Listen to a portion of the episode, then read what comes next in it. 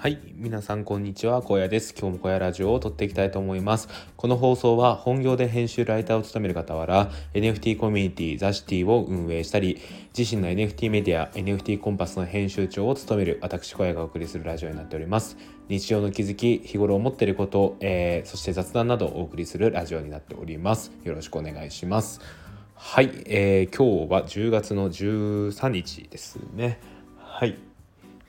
東京の方はちょっと天気が、えー、あまり良くなくてなんとなくね気分が 上がらないんですけどまあねそんなことも言ってられないので、えー、今日も一日頑張っていきたいななんてことを思っております。はいで今日話すことなんですけど、えー、結局こういうリーダーが強いんじゃないのかなっていう話をしたいと思います。はい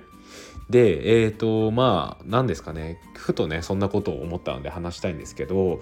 まああのー、なんだろうなこうリーダーと接するというか自分がリーダーになることもあれば誰かリーダーについていくってこともあると思うんですよね。でそれはもう会社員であれば当然だと思いますし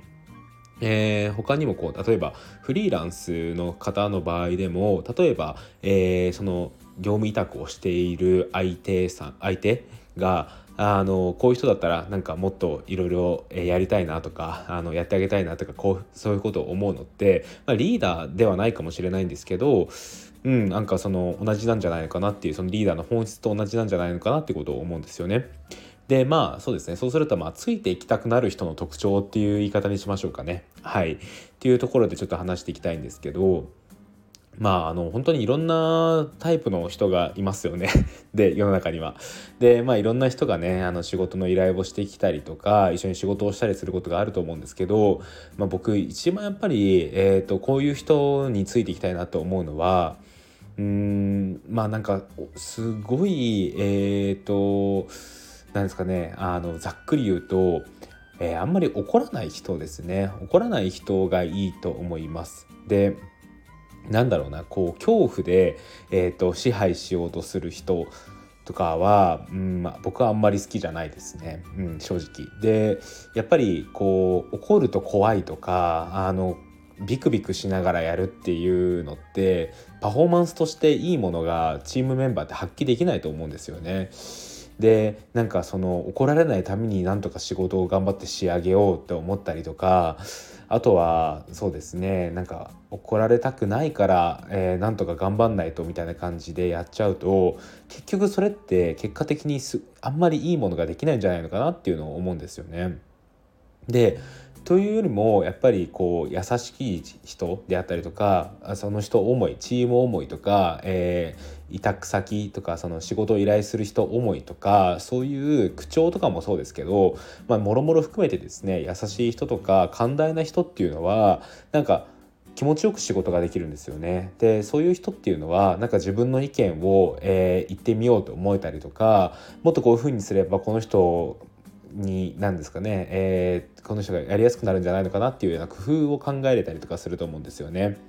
でなんだろうなあのそういう、えー、っと柔軟というかうん難しいんですけどなんかそのもっとその人のために何とかしてあげたいっていうふうに、えー、思ってもらえるのが一番強いと思うんですよね結果的に。でそれをこう自主的にそういうふうに思ってもらえるのが一番強いと思ってそれを半ば強制してやってしまうっていうのは結構リスクなんじゃないのかなっていうのを思うんですよね。うん、なんだろうななんか結局自分が本当に困った時とか自分が本当に助けてほしい時にどっちを助けたいですかっていう話になってくるのかなと思っていて、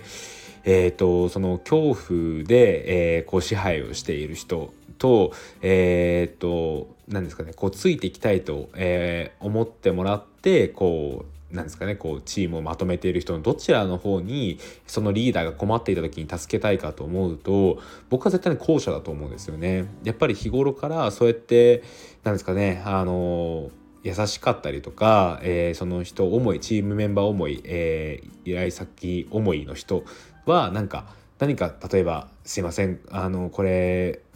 なんですかね仕事範囲外かもしれないんですけどちょっとお願いしていいですかっていう時にもあいいですよやりますっていう感じになると思うんですよね。うん、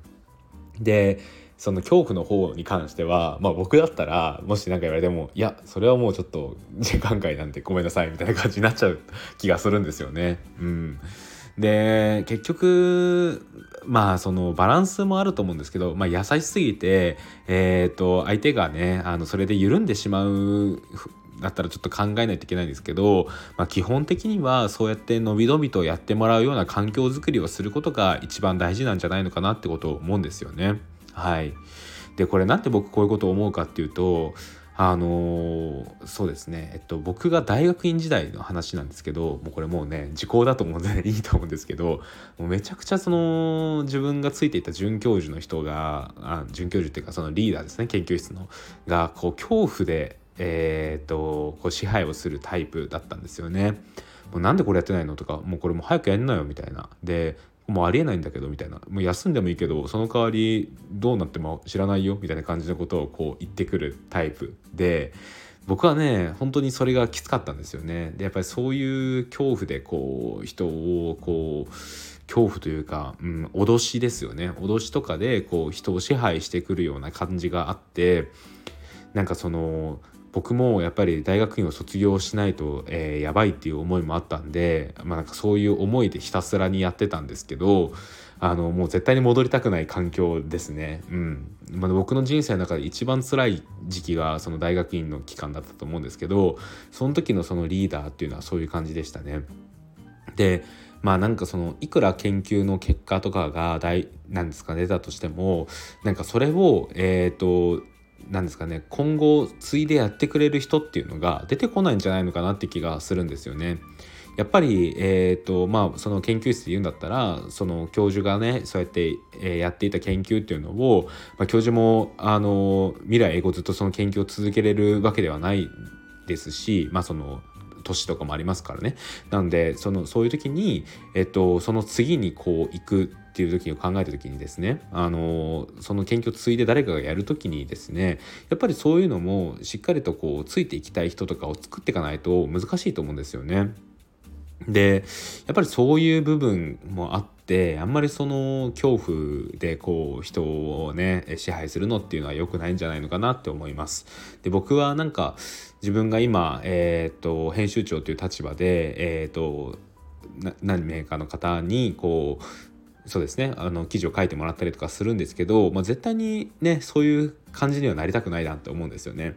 やっぱりあの小屋さんだから、えー、記事をしっかり仕上げたいなって思ってもらえたりとか、あの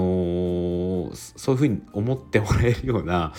えーと、自分でありたいなっていうふうに思うんですよね。でやっぱりそれは僕の中では恐怖でどうにかするとか怒ってどうにかするとかじゃなくてなんかこうお互いに気持ちよく仕事ができる環境を作ってあげる作ってあげるっていうのもちょっと上からですけど作ることが大事なんじゃないのかなっていうのを思うんですよね。